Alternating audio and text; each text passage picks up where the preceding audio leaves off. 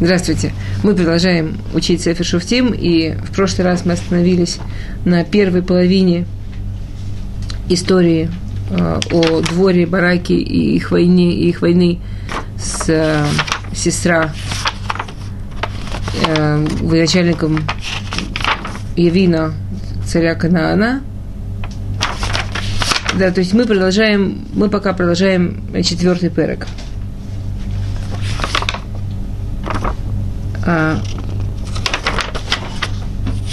Мы остановились на том, что Двора рассказала э, Бараку о пророчестве, что он должен идти воевать, и он сказал ей, что он не пойдет без нее, если вы помните, да. То есть его простое объяснение этого, что никогда в те времена люди не выходили на войну без пророка. И мы говорили о том, что война – это вообще очень интересное явление. Но написано, что в войнах – практически нет Дерехтева. Как бы Дерехтева в войне, что у нее практически нет Дерехтева. Да? Природа, а, дорога, дорога природы, природа войны, что у нее почти нет природы. Что то, что там происходит, это что-то на очень уровнях личной дешмай, личное вмешательство Всевышнего. И то, что евреи воевали, и когда евреи делали Милхемет Мецва – в войну Мецвы, по слову пророка, не было погибших, не, не, было, не было людей, которые умирали. Это был, были действительно очевидные чудеса. И Бараку казалось, что пойти на войну без пророка – это такая страшная опасность, что нельзя так рисковать людьми, людьми ни в коем случае. И он считал, что он не, вы, не, не, не вынесет это. Интересно, что мы увидим, что Барак мог, Барак уже был на таком уровне, что он мог дойти до уровня пророчества. И он не дошел, потому что он не верил в, то, не верил в себя, да? он не, не верил в то, что он может. А то, насколько он вырос, то, насколько, то, что ему дало, то, что он помогал Талмидеха Хамим, то, что он помогал тем, кто учил Тору, во что он вырос благодаря всем этим усилиям его жены, мы увидим, что он уже мог получить на самом деле пророчество. А, теперь Двора дает Бараку довольно четкие указания, что, что нужно сделать. Она ему говорит так. А, мы в Парик дали Псуким Вавзайн. Ватишлак Ватирала Брак Бавино Микедеш Нафтали. Да, он жил в Кедеш Нафтали, мы обсуждали, почему они не жили вместе. В Этумар Элав и сказала ему, Хадот Севашем Луке Израиль, Леху Машах Багар Табор, да, что война должна быть на Гар Табор. Это очень хорошая позиция быть на горе. Ты сверху, враг, если зачем-то он хочет с тобой воевать, он к тебе карабкается, ты все видишь, ему тяжело, тебе легко. Это очень удобная позиция сверху на, на горе. В лаках ты имха асер талафим иш мибней нафталю мибней звулун. Да, и она говорит ему взять 10 тысяч человек из колена Нафтали и из колена Звулуна. Почему из колена Нафтали? Это очевидно, потому что он сам из колена Нафтали. Легче всего взять легче всего взять людей, которые твои. И более того, у него уже было несколько тысяч вооруженных, подготовленных э, людей, которыми он занимался, которых он готовил воевать, которых он готовил к защите Израиля. Э, Двора понимает, что этого недостаточно. Есть метраж, почему нужно именно 10 тысяч. Мы это обсуждали, нет? Мы говорили об этом. Что Двора знает, сколько людей нужно, чтобы спастись. Откуда это знает? Знает из потопа. И на это знает из молитвы Авраама Вину о доме. Когда Авраам Вину пытается спасти дом, он говорит Всевышнему, если там будет хотя бы 10 праведников, ты их спасешь. То есть Авраам Вину знает, что если в каком-то месте есть 10 праведников, то Всевышний это место спасает. Есть посуд в Тилим и Хадминеэлев, что известно, что из каждой тысячи евреев один праведник. Так двора, она делает такой расчет, что если мы возьмем 10 тысяч, то 10 праведников там будет наверняка, по принципу один из тысячи. Ради десяти праведников Всевышний спасает. Ей нужно 10 тысяч поэтому. А интересно, что во время потопа, помните, их было 8, так они спаслись, а мир нет. На самом деле Авраам Авину с Всевышним почти уже договорился на 9, если будет 45. Помните, там было 5 городов, Авраам почти уже договорился, если будет 45, э, если будет э, на 45 на 9, это, на 45 на 5 городов получается по 9. И Всевышний согласился. Но чтобы быть уверенным, нужно знать, что есть 10. у Машахти Илеха Иль Нахаль Кишон, это сестра Сарцва Евин, Вет Рахво, Вет Хумро, Вантью Бейдеха. Да, и Всевышний говорит, что а я к тебе э, подгоню сестру. То есть Всевышний говорит в пророчестве, что все, что происходит в войнах, на самом деле это ужасно интересно, когда люди учат стратегию, тактику. Это все очень важно, очень правильно. Но все знают понятие психологическая война. Психологическая война частично можно объяснить паникой, можно объяснить, что... Но на самом деле вдруг у людей что-то происходит. То есть то, что мы увидим здесь. Эти 10 тысяч человек, они забрались на эту гору Табор.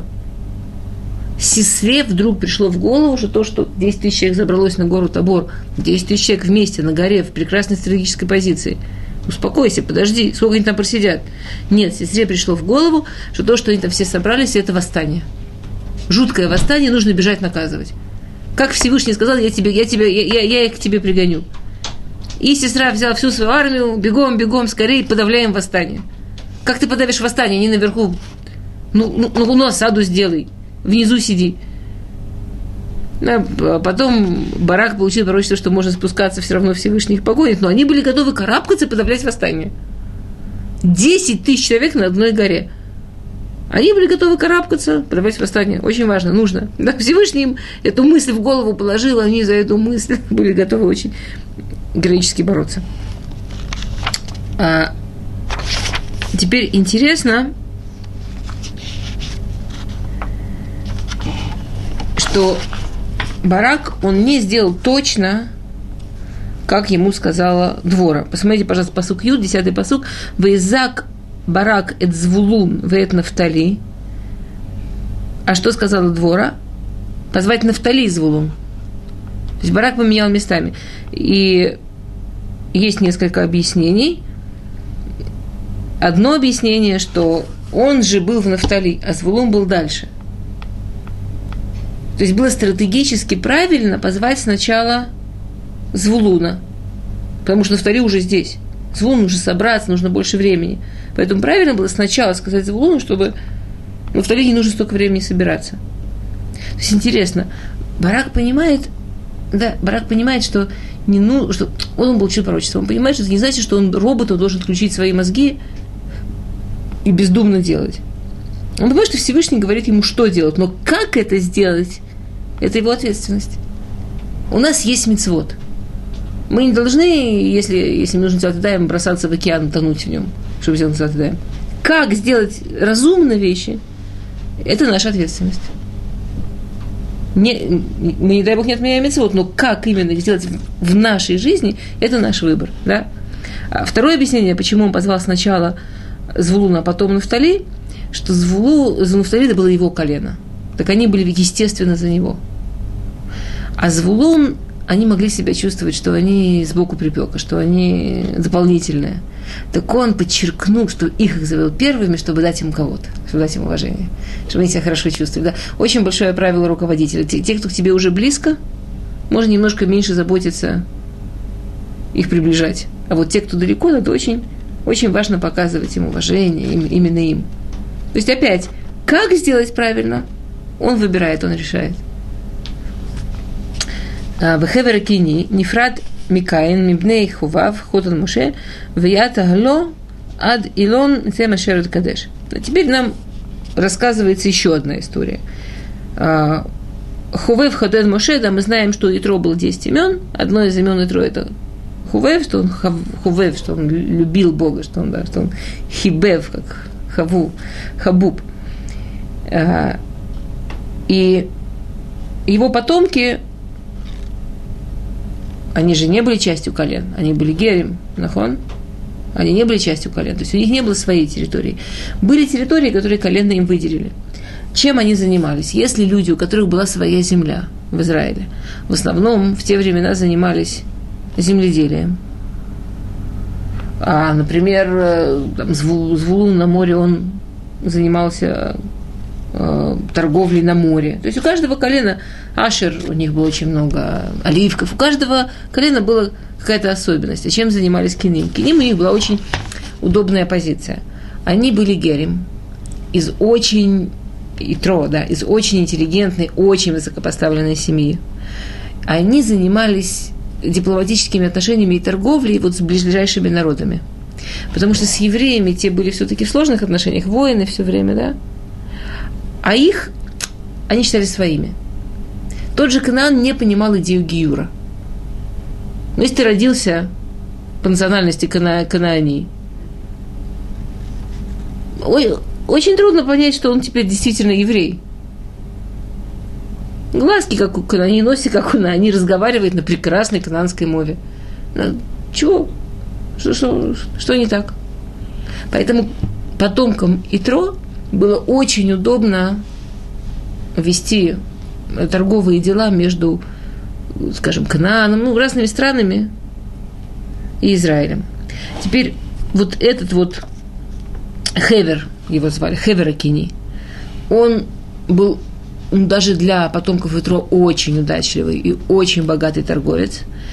И он очень много времени проводил в этих поездках. Поэтому он для того, чтобы меньше именно ездить, переселился буквально на границу. И его дипломатические отношения с Кананом были просто замечательные. Он был очень богатым человеком, у него было огромное количество там, слуг, своих людей. Но он был такой, как двор свой у него был. Он был не просто не просто торговец, да, он был э, потомок великой семьи и что-то такое очень крутое. Почему нам это важно? Потому что что это объясняет поведение сестра. Ваигиду сестра Киала Барак Бенавино Амхар Табор. Теперь сестре рассказали, сестре рассказали, что а, Барак поднялся на Гар Табор, в Изак сестрает Койрахво, Шами от Рехев, Барзель, да, он взял все свои колесницы, 900 колесниц, мы обсуждали с вами, что это как танки, 900 танков, это как 90 а, танковых дивизий, это что-то сумасшедшее, да. А, Вейт Коля Ам Ашерито, Михеда Шигуим или Нахаль Кишон. И он всех, всех, всех собрал наказывать. Как Всевышний обещал, что он их приведет к бараку, они сами бегут. Ветумар двураль барак, кум, хизе айом ашер натан ашем от сестра бедха. Алло, Ашем яйца лифадеха, вейрат барак миар табор, васерт лафимиши ахараф. И двора говорит ему, вставай, Всевышний отдал тебе сегодня сестру в руки. И барак спускается гар табор, с горы спускается. То есть, другими словами, он теряет это свое шикарное стратегическое положение. Когда они спускаются, они в худшей ситуации, они в опасности. И вообще, зачем вы спускаетесь, вы были в таком хорошем месте? Двор ему сказал, меня просит, что Всевышний тебе сегодня их отдает. И посмотрите, что написано в следующем суке. Веаса шемет сестра вейт коля рехев вейт коля махане лифи херев лифней барак. Вейрат сестра мяля меркава вейнас бараглав. Войн, другие, давайте я переведу. Вы скажите, что в этом суке странно. Ну, не говорите. Сама скажу. И, и газ, да, и как газ, прогнал, но это больше, чем прогнал. Это как... Помните это слово «хаз» было, Раша его использует, когда Сара а, ее забрал Паро, умерет ламала хас в умаке, да, как он как, как фас, как собаку, бжик, пши, пшла отсюда, ну что-то такое, да. То есть Всевышний как будто им сказал ас. И, э, и Всевышний, ну, трудно перевести это слово, я не знаю, как перевести. И Всевышний вот, ну, пшикнул Сисру, и все его эти колесницы, и всю его армию перед мечом, перед бараком. И они бежали так, что Сисра спустился с колесницы и, и бежал уже ногами. То есть Сисра у настолько... Не было войны, другими словами, не было никакого боя. Начали барак спускаться, и вдруг они побежали, но интересно, что написано. Какой вопрос вы должны были мне здесь задать? Почему написано перед мечом, перед бараком? Должно быть перед бараком и его мечом. Кто этот э, ну, человек несет меч? Объясняет нам Пируш, что Всевышний, ну, то, что мы говорили, да, в войне нет Дарахтева, в войне, в войне нет настоящей природы. Есть Малах, Гавриэль, есть Шхина, есть там воюют совершенно другие силы. И вдруг вот это вот воение ангелов войны, по-русски жутко звучит, за, изра... за еврейский народ как бы меч, который шел перед Бараком. Победа Барака, она была такая ощутимая, как будто они ее глазами видели. Они не от Барака побежали, они от этого меча побежали. Они побежали от этого ощущения, что ну все, их победили. Не надо воевать. Чего воевать-то? И они бежали, бежали, бежали, и сестры чувствуют, его догоняют. Так он, он был вообще, конечно, необыкновенный мощи воин, сам сестра. Он был такой герой, он был местная звезда. Кроме того, что он был... То есть он был очень молодой человек. И в очень молодом возрасте он получил быть наместником в Израиле. Это было очень круто для Канаана. Он был в Канаане как такой, ну, то есть нам сегодня трудно представить, ну, скажем, если сложить популярность у молодежи всех рок-звезд вместе, знаете, мы еще не поймем, что такое там был Сисра. Он был такой супер-супер-супер звезда. Очень-очень популярный, очень знаменитый, очень красивый, очень сильный. Какой-то фантастический герой. Очень физически очень сильный. Так он больше суток гнал, бежал на этой колеснице, понял, что его могут догнать. Что он сделал? Он разогнал колесницу, с лошадью запустил, чтобы она бежала в какую-то сторону, спрыгнул на ходу. Представляете, это после того, что он из Решета Гуим, вообще из другого жалкого для карты, совершенно, представьте, из другого места на карте, гнал всю свою армию к Хартабор через полстраны, не отдыхая. Это было одно из э, того, почему двор сказала Кум, вставай прямо сейчас что с точки зрения чисто военной, мы же всегда же делаем тоже штанут, мы же делаем тоже от себя. С точки зрения чисто военной был удобный момент, потому что армия шла через полстраны, они были, они были уставшие. И сейчас, когда барак на них напал, они и физически, да, было объяснение, почему они побежали, что они были очень уставшие после перехода. Сисра после этого сразу один на колеснице. Нам сегодня трудно представить, но управлять колесницей это не машины рулить, да, это Э, лошади их держать, они, почему сус называется сус, почему лошадь называется лошадь, потому что сасла минхама. Лошади это единственное животное, обычно животное, оно видит кровь, оно пугается, оно дрожит, пугается, уходит. Слонам в Индии, когда их используют в войнах, им закрывают глаза такими штучками. Видели картинки? Когда э, греки против Израиля притаскивали слонов, то на этих, на древних этих тоже есть такие, у них закрывали глаза, что если слон они думали, что это если животное видит кровь. А на самом деле животное даже просто ощущает кровь, оно очень пугается, очень нервничает, или наоборот может озвереть, но оно теряет э, управление, кроме лошадей. Лошадь Сасба Милхама. Да, Адам назвал лошадь лошадью, потому что он единственный животное, что он когда он чувствует кровь, когда он чувствует войну, он, он веселится, у него азарт такой появляется. Он наоборот, но у него, так у него наоборот, у него столько азарта, что им трудно управлять. Он хочет вперед, сильнее, быстрее. После того, что он через всю войну гнал свои войска. Он еще теперь почти целый день убегает. После этого у него хватает сил. Совершенно нормально. Разогнать это, в, впустив в одну сторону, спрыгнуть с колесницы и побежать совершенно в другую. И действительно, барак на какое-то время его упустил, гнали за колесницей. Эта хитрость ему действительно удалась. Что он рассчитывал? Он рассчитывал, посмотрите, в барак Радав Ахаре Рехев, да, у него получилось, барак гнался за колесницей, в Ахаре Малет Харештагуим. А лошадь по привычке куда вернулась? Хорошо, им на место, откуда они шли. И всех победили, ворот всю армию, да, все, всех врагов, кто, кто не сбежал, всех перебили. Басисра нас бараглав, эль огель я эль хеверакини. А у сестры был какой расчет? Что он понял, что он сейчас может спрыгнуть близко к границе. Относительно, максимум, что можно. Теперь, когда он понял, что не, непонятно, насколько он сможет сейчас перебраться границу, все-таки такое физическое напряжение даже для него было не совсем бесследно. Он запланировал бежать в Огель-Яэль, в, Огель, в шатры этого Кини. Теперь Кини был по очередным делам по торговым не дома, а дома была Яэль, его жена. Дома управляла всем его жена. Кишалом бен Евин Мелахацор левен бейт хевера Кини. Потому что мир между двором Хацора и между двором Хевера. Все представляете себе уровень человека, частная семья заключает мир с царем, который вообще-то управляет всем Израилем, под которым уже столько лет Израиля сидит. Можно себе представить? Я даже, на самом деле, я не могу найти аналогию. Мне трудно в современном мире, но, может быть, я не знаю, найти аналогию, что же это может быть за частная семья, частный человек, с которым цари, причем правящие страной, в котором у него и реальное гражданство, заключают мир. Представляете себе силищу, богатство, что-то такое совершенно, да, такое очень... Ну, может быть, можно представить себе какого-нибудь мультимиллиардера, с которого, от которого государство просит, чтобы оно чего-нибудь ему построило. Пожалуйста. М.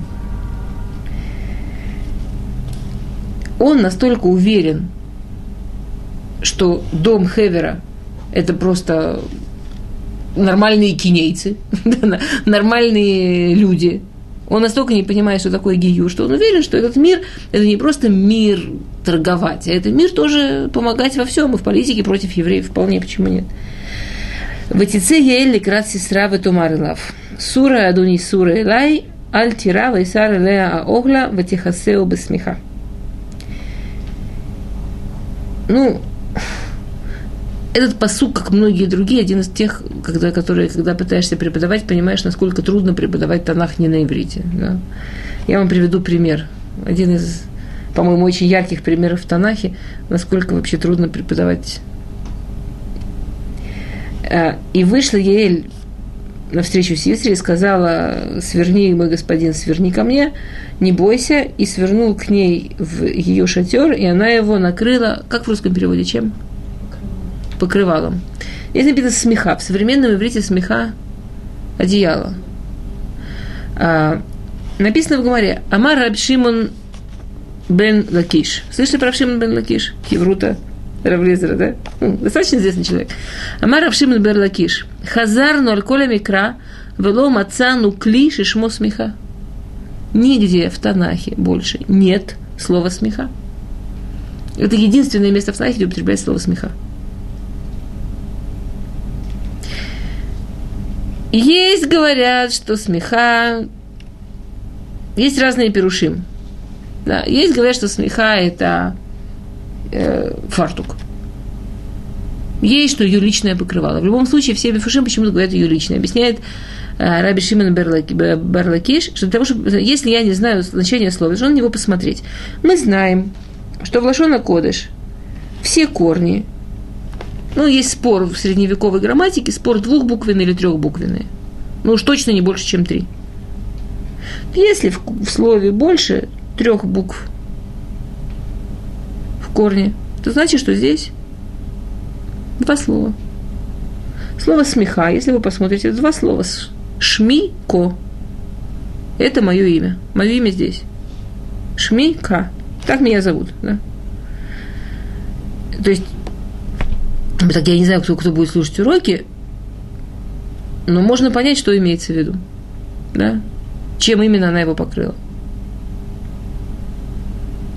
То есть из этого слова учится, из того, что мы знаем, что в Танахе больше этого слова нет. И мы читаем его просто буквально, делим его на шмико, это я.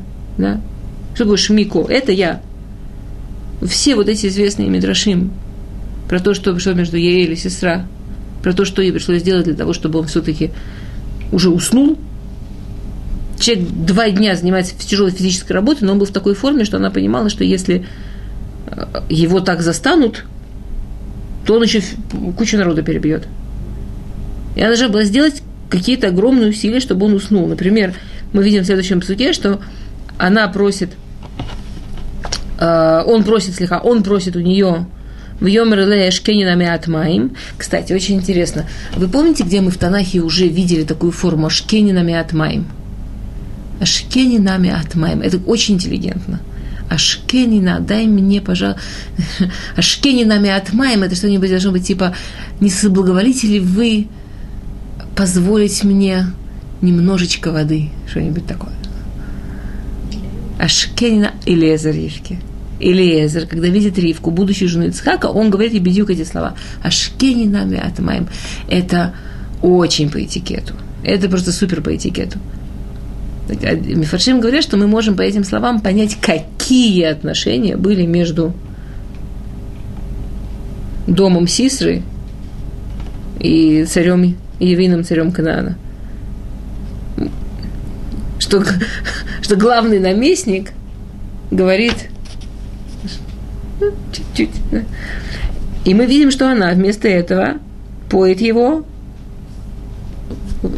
в эти втахет нода халав, э, поет его молоком, да, мы знаем, что молоко это одно, одно из, э, что когда хотят, чтобы человек уснул, ребенок, например, да, болеет, себя плохо чувствует, мы даем ему теплое молоко. Молоко, оно действует как такое снотворное. Или я не думаю, что много людей, когда им предстоит очень большой активный день, начнут напиваться тепленьким молочком, а потом бежать активно действовать. Это, это, даже сегодня мы знаем, что молоко это очень так успокаивающее. И ей нужно делать всякие-всякие действия, чтобы он уже уснул. То есть, конечно, представить себе силищу этого человека и энергию, и вообще его очень трудно было успокоить. А в Йомер Ле Амот Петаха Огель, да, в Тихасеу, да, и она его накрыла. В общем, как мы уже поняли, без смеха. А, в Йомер Ле Амот Петаха Огель, Вая им Иш его Вишаль, Амар Хаеш Пу Иш Вамартейн. И он вообще собирается ее использовать когда как сотрудник разведки. Он что встань перед выходом, типа женщина, женщина выглядит безопасно. И если будут проходить какие-то люди, спросят, если здесь какой-нибудь мужчина, скажи, что нет. Он уверен совершенно, что она его сотрудник, что она его сторонник, что она его соратник. Никаких сомнений. В Этиках Яэль Эшет Хевер Эт Етед Аоэль Ветасем Эт Амакевет Беяда Ветаво Элав Белаат титка Это Етед Беракато Ветицане Абаарец Вунирдам Ваев Ямет. И совершенно ужасный посуг. Я думаю, что я не буду, я его переведу, немножечко его объясним, но я не буду его сейчас объяснять до конца, потому что я надеюсь, что мы сегодня успеем тоже песню «Дворы». И это такое, такая особенная вещь, когда в самом тексте Танаха есть объяснение на сложное место в Танахе. Есть, знаете, это очень тяжело, когда мы объясняем какие-то вещи, нас спрашивают, ну откуда вы это взяли? Ну мы знаем, что мы взяли из устной Торы. А человек, которому... Устная Тора, она же должна быть зашифрована в письменной. Например, откуда я знаю, что дом Хавера имел очень особенные привилегии в Кнане? В тексте я вижу. Откуда я знаю всю историю между Ей и Сисрой? В тексте я вижу, только читать нужно уметь. Да? И я специально сейчас оставлю недообъясню, я сейчас переведу, недообъясню этот посук, потому что это поразительное место, когда есть такое красивое... Сама двора объясняет, что же здесь произошло. Двора сама дает пируш на то, как понять, что здесь произошло. И я надеюсь, что мы сегодня это успеем. В Ватиках я и взяла Еэль, жена Хевера, э, Етед, ну, слово по-русски, Кол, в, в общем, да, когда ставят оголь, да, когда ставят шатер, то вбивают такие палки, и на них держится шатер. Колья.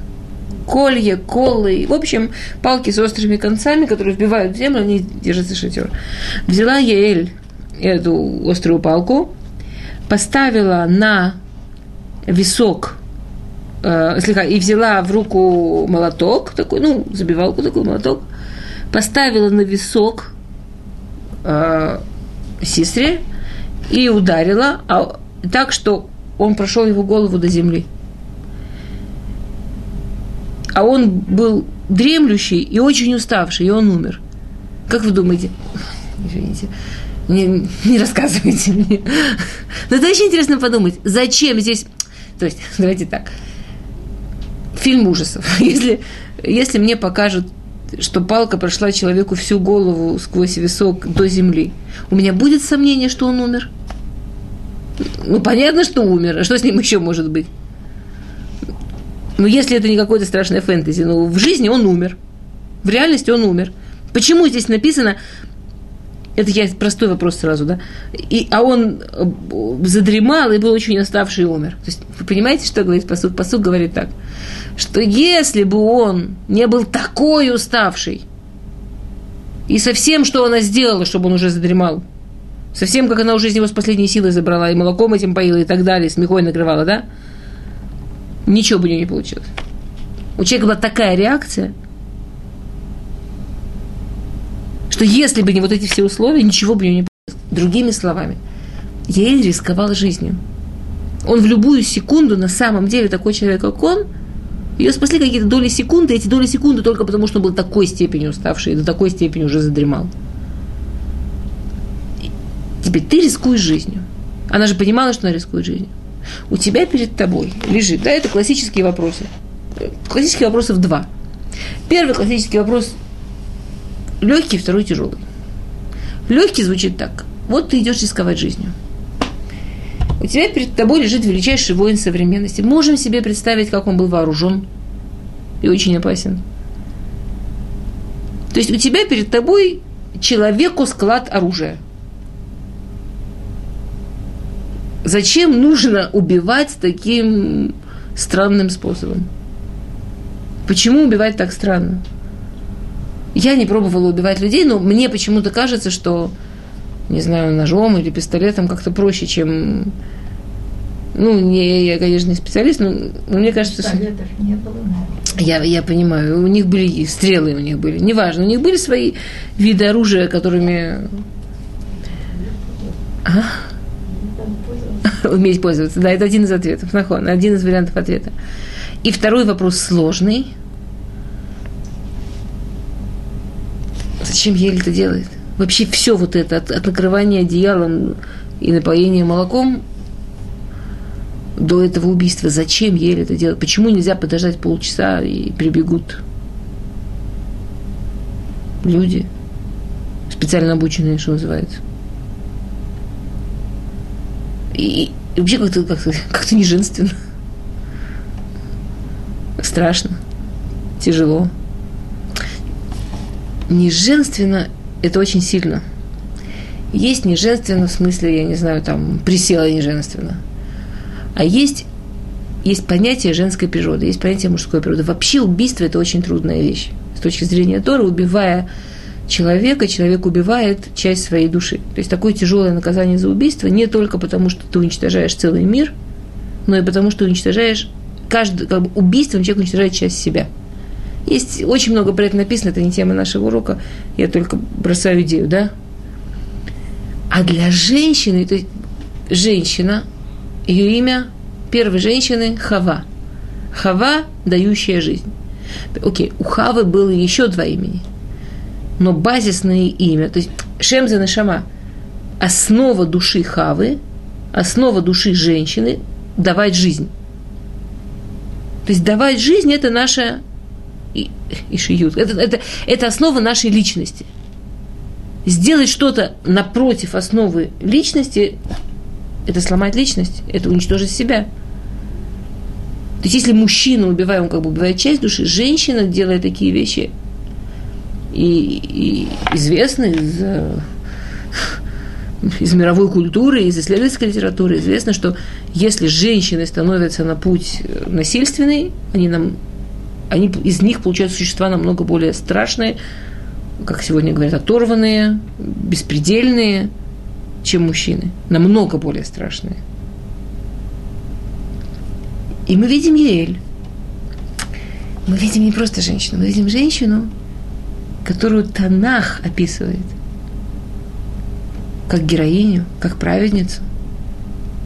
Мы сейчас дойдем до песни двора, мы еще удивимся, как ее Танах описывает – который что она делает? Окей, давайте остановимся сначала на простом вопросе. Вот, вот этот вопрос второй, который трудный, его объясняет сама двора. Фантастическая вещь, редкая вещь. В Танахе есть объяснение. Прямо пророк объясняет, и, и конечно, как двора объясняет, нужно научиться, как, как можно объяснять. Я надеюсь, что мы успеем. А, первый вопрос, есть несколько вариантов ответа. Да, они связаны со вторым. А, почему я любила именно колышком. Один из вариантов ответа классический, что Яэль как бы демонстрирует, что де, делая такое неженственное действие, она это делает максимально женственным, женственной дорогой. Есть, когда нужно нарушить митцвот Торы. Авираши, мы знаем, что Гдула, Авираши Лишма, Мимицва Шило Лишма, бывают ситуации в жизни, когда человек делает действие, которое как бы грех. В данном случае несколько грехов, да, как замужняя женщина, и, скажем так, ехуд, так скажем, да, уединение, ну, и убийство, все запрещено Торой всерьез. Шло, шло вообще относится к, к трем тяжелым и к трем и убийство это смертельный грех, жуткие грехи. Но бывает, что в данной ситуации, то есть я Ель видела, что он в таком состоянии, он еще настолько силен, мы то, что мы сказали, что если они его будут брать, погибнет еще много людей. И получается, что тем, что она убила его, она спасла жизни. Она как раз и была хава. Она как раз и была хава. А, она спасала жизни. Я слышал какого-то рава, это классический пример, очень известный, что если бы у кого-то была машина времени, и он мог бы открутить время и убить Гитлера до того, что началась Шуа. Он был бы убийцей, он был бы спаситель. А она это увидела здесь и сейчас. Ей не нужна была машина времени. У, меня, у нее было достаточно мудрости увидеть это здесь и сейчас. И, и не сказать, а, кто знает, может, он сейчас раскается, там, не знаю, может, у него что-нибудь светлое в душе проснется после моего стакана с молоком. Ну, я не знаю, как люди обычно это себя уговаривают, лишь бы ничего не делать. Как, нам всем страшно такие-то вещи. Но то, что уже ей нужно было нарушать, она хотела нарушать максимально идеальным с точки зрения Торы путем. Есть в Торе запрет, что женщина Альтильбаш и Шакли Гевер, что женщина не должна пользоваться оружием мужчины. Все его оружие было очевидно мужское, поэтому она взяла очевидно женское, а, и э, в те времена было очень четкое понятие кводыша, уважение женщины, почет женщины. Почет женщины, он заключался в интересных вещах. Почет женщины заключался, например, в том, что никто, кроме хозяйки дома, не имел права вбить колышки шатра. И это то, что называется акера табайт. Она акера табайт. Она так-то устанавливает дом, буквально физически – она вбивает колышки, на которых этот шатер будет стоять. Это почет хозяйки дома. Да, интересно, что есть сегодня женщины, для которых самый главный почет хозяйки дома, это чтобы от нее отстали, она пошла поспать. Но это был почет хозяйки дома, что была работа, которую отдать кому-то, это не было сбагрить, а это было позор, что она уже и не хозяйка.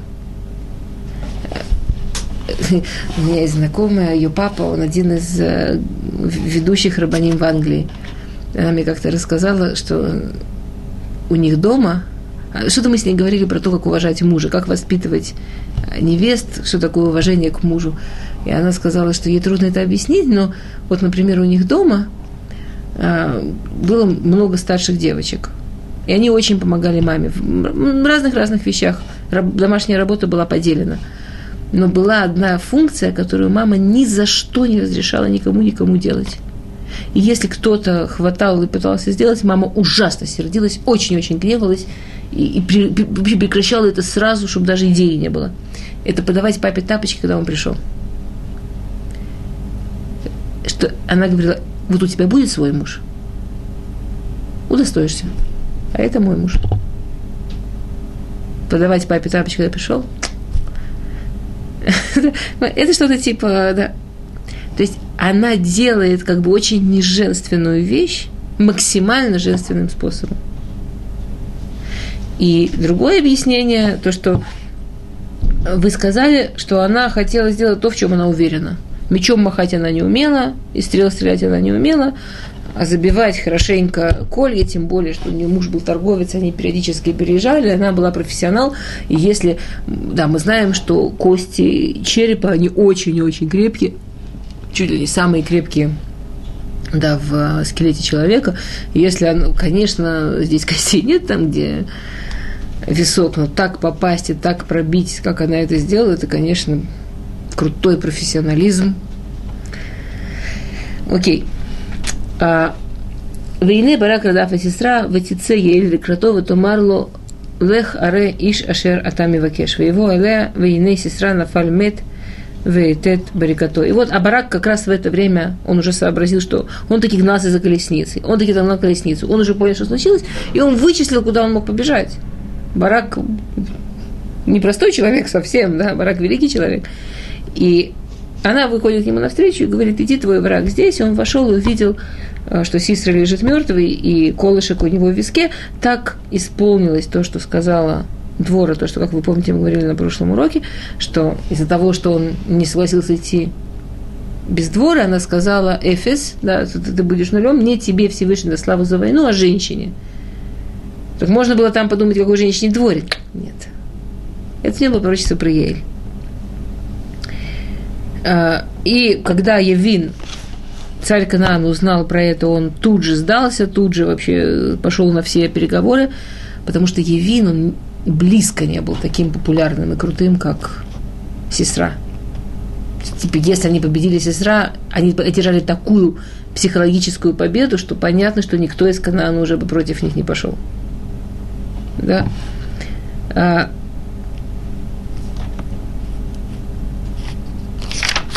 И следующий перек, перек Гей, это песня дворы. Теперь есть классический вопрос, известный вопрос, да, почему во всех предыдущих войнах двора четвертая шуфетет? Другими словами, у нас было уже три победы в Великих войнах, правда? Почему до сих пор Шуфтим не пели песню? Почему после нее Шуфтим не будут петь песню? Почему она единственный шуфет, который поет Всевышнему песню за победу? Кстати, Яшуа не пел песню. Мушера Бейну, да, он, но тоже единственная песня, которую он пел, это была песня при переходе Ямсуф. За победу он не пел песню. А эта песня, двор, она входит в 10 великих песен. Коль широко, даже 10 святых песен входит. Почему именно эта песня? Есть несколько ответов в Мифаршим. Первый ответ, да, то, что она говорит. Она говорит, а, что они пришли бы Харуфим в Бегедуфин, что они вы позорили, они боролись против Бога. У них не было святого. Помните то, что мы говорили в прошлый раз? Что Муав, он встал, когда Игуд сказал имя Всевышнего. Он боролся с евреями, но Всевышнего он уважал. Они были первые, чьей войне против евреев был Хилудашем. Было оскорбление Всевышнего, было унижение Всевышнего. И когда евреи победили их, этим как бы было восстановлен Кводашем, восстановлено уважение к Всевышнему. Поэтому это было место сказать Шира, было место сказать песню. А второй пируш, есть много пирушим, я, понятно, я же не все привожу. Ясно, я выбираю те, которые мне нравятся. А, второй пируш очень, очень мне нравится, потому что мы видим, что все песни, они говорят о каком-то великом чуде, да? Например, когда перешли Ямсуф, песня, Аз Ешир Яшуа, когда пел Яшуа, когда солнце встало. Здесь тоже было великое чудо. Эта война, это было великое чудо, потому что победа была через женщину. Победа... Мы возвращаемся к той же мысли, что женщина, она антивойна. Война – это смерть. Женщина давать, должна давать жизнь. И даже вся война, в которой, в принципе, нет законов природы, но есть свои законы для войны – эти законы над природой, это законы войны. А женщина, когда женщина побеждает в войне, когда женщина в войне, это, это абсолютный переворот, зако, переворот законов войны, который уже над законами природы. Я, я понятно говорю? Так как женщина, она хавада, она, она должна давать жизнь. Война, в которой побеждает жизнь, война, в, в которой смерть – это дорога дать жизнь, это повод сказать песню. Да. А, окей. Теперь Я... Я хочу...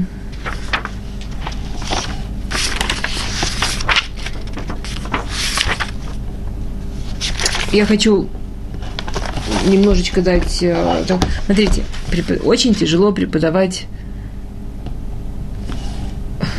Шира. Это песня. Это не написано языком как, как повествование. Это написано очень красивым, очень высоким, очень метафорическим языком, очень много сравнений. И, соответственно, конечно, можно преподавать огромным количеством разных способов. Мы не будем здесь разбирать все э, языковые особенности, в частности, потому что мы не учим это на языке, очень трудно преподавать языковые особенности на другом языке. Но я бы хотела, чтобы у нас просто осталось хотя бы общее впечатление о том, как песня построена, что в ней есть, основные мысли. Да? Классически принято делить Шират Двура на пять частей. А первая часть – это от псука Бет до псука Гей, от второго до пятого псука. А,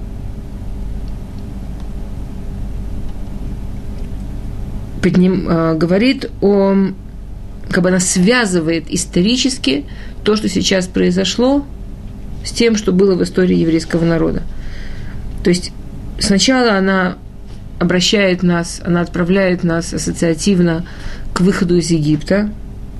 Э, да, написано во втором псуке «Бефро праот Израиль».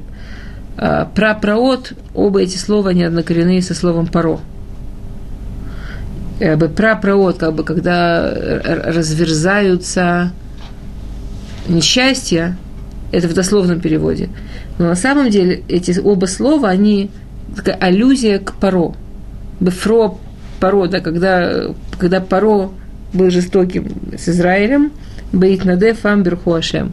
Когда народ Итнадев, да, когда народ на, сделал свой шаг Итнадев, когда с волонтерством, когда народ пошел вперед, тогда Берхуашем, тогда ему дал Всевышний браху. А, и дальше Шаму Малахим Азину Разаним, Анахи Ашем, Анахи Ашира, Азамрала Ашем Луки Исраиль. Да, по-простому услышали э, цари, я Всевышний. То есть Лефи Пшат, то, что она говорит. В первых пяти псуках она говорит так. Нет смысла пытаться искать причины трагедий, которые происходят в нашей истории, в каких-то мелочах или в каких-то там объяснениях. Большая причина трагедии любой еврейской истории всегда одна – Азиват Тора. Всевышний вывел евреев из Египта, об этом первый посук. Всевышний дал евреям Тору. То есть, посмотрите, Мидраш объясняет посук так. А, когда евреи были в Ямсуф, да, это известный Мидраш когда евреи были в Ямсуф, и египтяне зашли в Ямсуф, и волны начали их делать мясорубку, да, ангелы сказали, мы хотим воспеть тебя Всевышний за такое чудо, которое ты сделал, за такую великую вещь, которую ты сделал. Сказал Всевышний, мои творения сейчас тонут в море, вы хотите петь песню? В момент, когда людям плохо, неважно, это враги, неважно, какие они хорошие, людям больно, людям плохо, это не время петь песню. Когда они вышли и все закончилось, Муше сказал, мы хотим спеть песню. Всевышний дал им спеть песню. То есть Муше, он понял время. Он с другой стороны, Муше не отложил на завтра. Очень важно понять, и это очень интересно, двора подчеркнуто в тот же день поет, да? Муше в тот же день пел. Везде, где Шира, после чуда, везде, где песня после чуда, подчеркнуто, что в тот же день. Всевышний делает нам чудеса. Нашему народу как народу, каждому из нас наши маленькие чудеса или большие чудеса, которые происходят в нашей жизни. Когда мы получаем чудо, есть вот эта вот минута, это аву, да, есть эта минута, ай, вау, спасибо, почувствовала что-то. Говорит нам Тора, очень важно поймать правильную минуту. Не когда кому-то плохо, потому что это не шира, это как бы, ну, нельзя радоваться, когда кому-то больно. но и не откладывает на завтра. Пройдет вот. Это человеческое свойство. Мы не умеем долго оставаться в состоянии «Вау!». Чтобы сказать действительно спасибо, что здесь Пейшира, нужно быть в состоянии «Ха!». Да? А, то есть вышли из Египта первый посук, второй посук это переход моря и Шира. Ашем быть сам Мишар, Мизадеха Миздея дом. Арас решаим гам шамаем натафу, гам авим натафу маем. Да, это Арим Низрули пне Ашем, за Синай, мипне Ашем, Луки Израиль.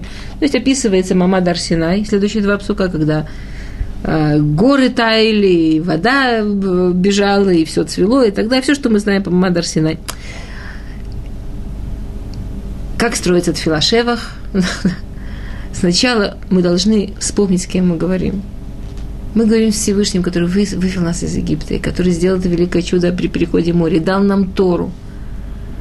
Есть за что быть благодарными, есть кому обращаться, и есть, да, есть, есть кем. Мы не просто так говорим. А, и дальше есть очень интересный посук, который раскрывает не заинтересовавшую вас тайну, кто же была первая шуфетет перед дворой, перед дворой, говорит двора так. И после всего описания, всего, что Всевышний дал евреям, и насколько мы должны быть ему благодарны, и насколько все наши проблемы только если мы оставляем Тору, она описывает начало, да, начало трагедии Беймей Шимгар Бенанат. Кто такой Шимгар Бенанат? Шуфет, который описан до дворы. Помните, который последний год вместе с Игудом. Игуд был 80 лет. Помните всю эту историю, да? То есть сейчас она говорит Бимей Шамгар в дни такого-то шуфета. Бимей Шамгар Бенанат, Бимей Яэль. Яэль была шуфетет между Шамгаром и дворой. Вот эта вот Ель, про которую мы все рассказывали, она была шуфетет.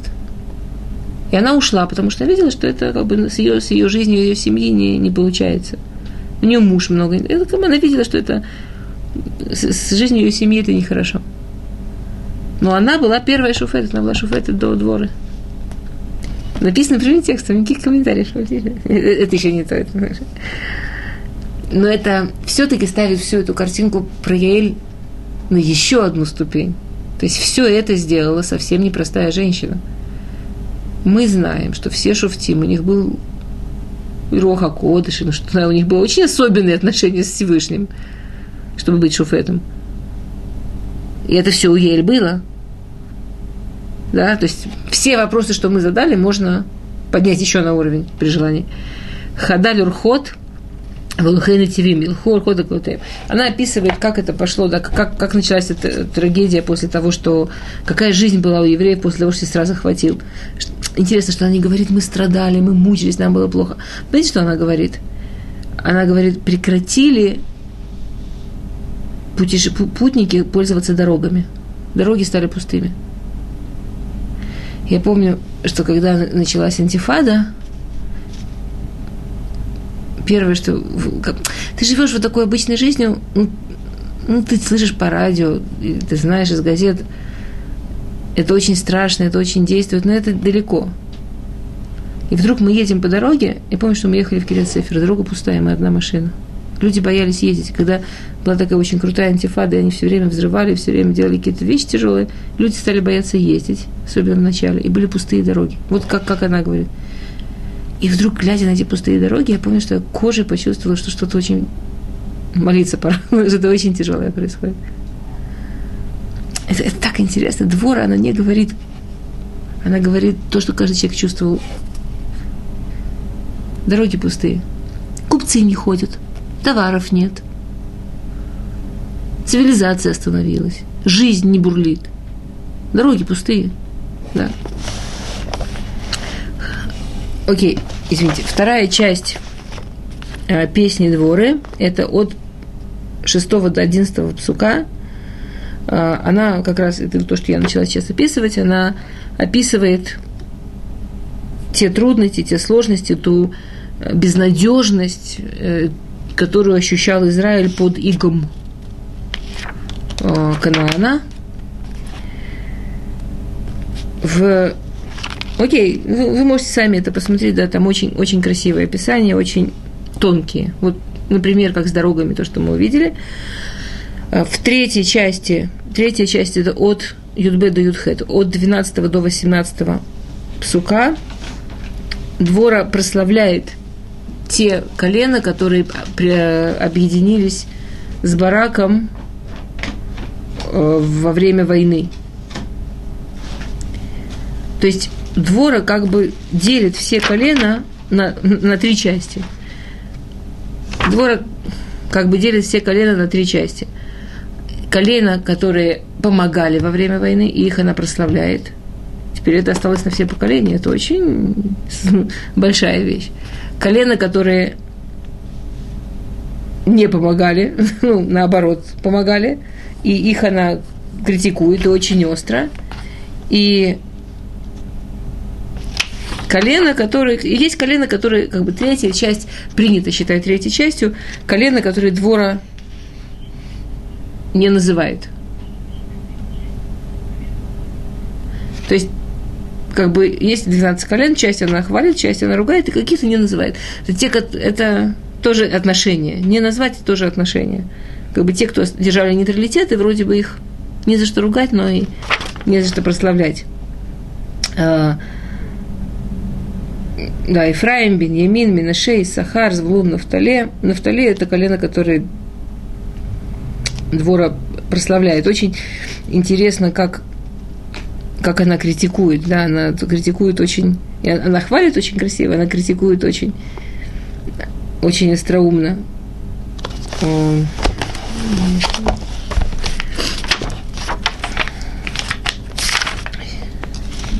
Если... А? сейчас я, я хочу найти ну, посук, чтобы не, не говорить наизусть. А,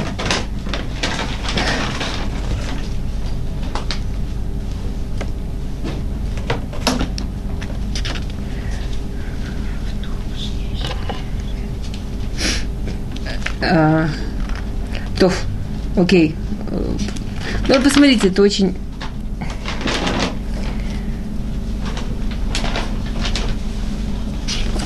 Например, она говорит, «Лавный шафта бен мишпатаем вешама широкота дадим лефлагот рувен гдулим хукрейлев». Да.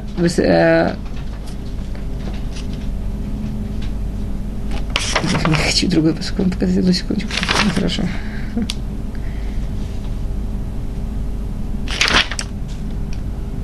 То, ладно. То, извините, у меня сейчас не, не находится псуким, который я хотела показать.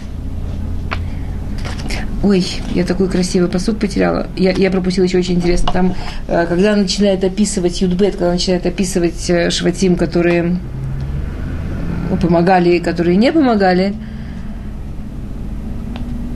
а, то, она, то вдруг есть такой интересный посуд. Ури, ури, двура, ури, ури, давришир. Кум барак, ушва швед беневидом давай, давай, встань, вставай, двора, вставай, вставай, скажи песню, встань, барак, да, помогай Бенавином. Так есть два пируша. Ури, ури, двора, что кто это, кто кому говорит. Один пируш, что барак говорит, ури, ури, двора, давай, двора. Вот нельзя оставлять, нельзя останавливаться, сегодня день, да, то, что мы говорили, нельзя оставлять на завтра, нужно сегодня, она ему говорит, тоже вставай со мной. Второй пируш, почему нужно было ей говорить ури-ури. Помните, когда в начале песни, вы не помните, не сказала, в начале песни, когда она говорит про тяжелое положение евреев, да, и как все было трудно, и как все было сложно, она это заканчивает словами «Ачикамти они, ачикамти двора, эмба Израиль». Да, и вот это тяжелое положение было, пока я, не встала я, мать в Израиле. Она хотела сказать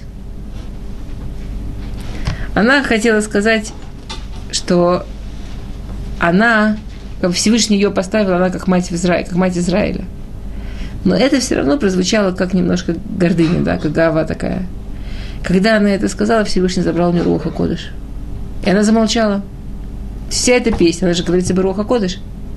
Она замолчала. Она замолчала. И Барак говорит, Ури, Ури, двора, давай, продолжай, нельзя останавливаться.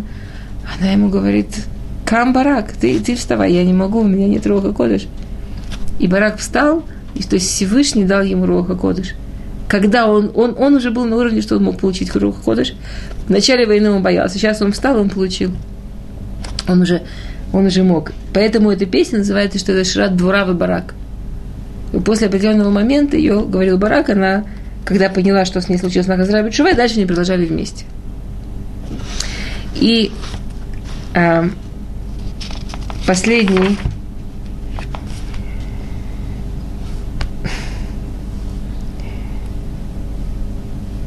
Да, ну вот, например, то, что, то, то, что она говорит, почему чтобы на Мишпатаем. А, Рувен, а как она их ругает? Она их очень красиво ругает. Она говорит, почему вы сидели между, как между стульями по-русски, Бена Мишпатаем. Рувен у него, да, он же был с той стороны Ярдена. Так он, как будто бы он был готов помочь, но не шел. Что, как бы глядя со стороны, можно было показаться, что он вот-вот-вот-вот. Но он не шел. Да. Так а двора, она же Навия, она знает, что они это делали, чтобы выглядело, что... Ну, ну на самом деле они да, они, они не хотели помогать. А, или вот, например, Гилад Бевер Ярден Шахан, Ведан, лама Егуру Ньот. Дан, почему же ты живешь на кораблях? Когда началась война, колено Дан, у них было много флота. Они испугались, что неизвестно, чем кончится, и неизвестно, как Сисра будет мстить тем, кто воевал. Они загрузились, все, кто мог на корабле, отплыли в море. Так двора, она, как бы а мы не могли помочь, мы на деле были, мы плавали. Так Двора, да, она, она так, она критикует очень красиво. Так вы же, оказывается, живете на кораблях. Не надо же. И последняя, мне еще несколько минут, ладно, парочку. И последняя, пятая часть. А, мы четвертый не сказали. Четвертый перек ютетков вав. Четвертый перек э, ютетков вав. А, двор описывает, как шла война. И пятый перек, то есть, собственно, какие-то, какие этапы были в войне. И пятый перек очень интересный, от 23 до 31 псука. Это то, что мы говорили, что Двора сама объясняет, что пришел с Ель. Двора очень интересно. Она объясняет то, что пришел с Ель, на сравнениях. У нее есть два сравнения – она сравнивает Яэль с Морозом. Был такой человек по имени Мороз. Он был по уровню, по положению, по-видимому, как Хавер. Он был из той же семьи, он тоже торговал, и он тоже был очень богатый, тоже был дипломат. Он, как только началась война, взял полный нейтралитет. Он тоже был гер. Он взял полный нейтралитет. То есть в любом случае никто не сможет к нему придраться. Никто не сможет ему слова сказать. А Яэль оказалась самым активным, хотя тоже могла, да. И второе сравнение, совершенно сногсшибательное, это Яэль и М-сестра. Двора описывает реакцию матери сестры. Совершенно поразительная вещь. А, Мевер Лахалон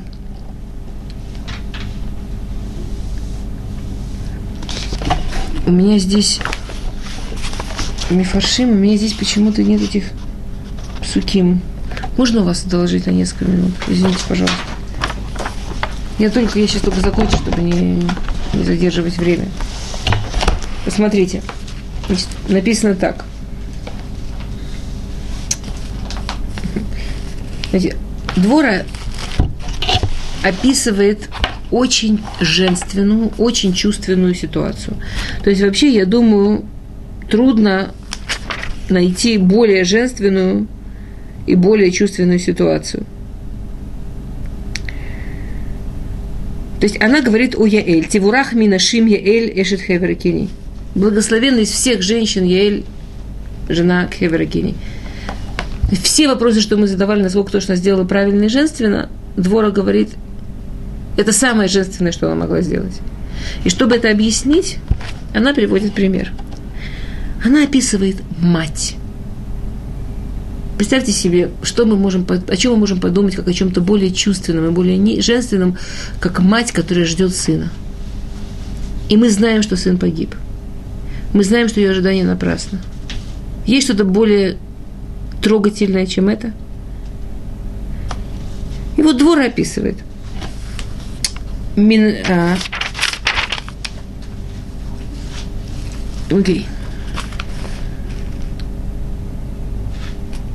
Сейчас. Беада халон нишкифа вативав эм сестра беада ашнав. Стоит за занавеской, не может рваться от окна. Смотрит вдаль мать Сисы, ждет своего сына. Классно, да? Женственно. Маду абашеш рахволову. Почему опаздывает его колесница прийти? Маду и хрупа мей Марковутав. Почему не слышны колокольчики его колесниц? Красота, да? Хахамот Сарутея Таанена, ее министерши, ее приближенные женщины хотят ей ответить, а в Иташи Амрала. Но она их всех переводит, она сама знает. Алло, что думает мать? Вот стоит мать у окна, ее сын опаздывает прийти. Что она думает? Что могло случиться? Почему он опаздывает? Алло им цеу и халку. Наверное, они завоевали много денег и заняты делят. Рехем рахматаем лрош гевер. Матка две на голову каждого мужчины. И, и, и так далее. Да. Все, что она думает, Дальше, как они делят? Как... И дальше там описание, наверное, они делят дорогие ткани, наверное, делят украшения для лошадей, наверное, делят серебро, то есть, то есть, представьте, стоит женщина у окна. Ее сын с войны опаздывает прийти. Она не боится, что он умер. Она думает, сколько он всего завоевал. И когда она думает о других женщинах, которые сейчас попали в плен, но она же женщина, могла бы понять, она же не говорит, они захватили чужих жен, чужих сестер, они захватили чужих дочерей, они захватили женщин, у которых были свои мечты о своей жизни, и теперь них насильничают и делят. Она говорит, ну, помадки по две каждому мужчине. Все же Другими словами, Двора говорит, можно быть в ситуации супер женственной и быть антиженщиной, и можно быть в ситуации антиженственной, супер неженственной, в Тивурах Минашим Яэль, и быть самой женственной. То, как относится к жизни мать Сисры, это смерть. Она в всем мире есть война, это такой бизнес, можно заработать много денег, не важно, что погибают люди, не важно, что есть насилие, это не важно. Сколько там цветных тканей можно поделить? И можно убить, и этим родить и этим дать жизнь огромному количеству людей –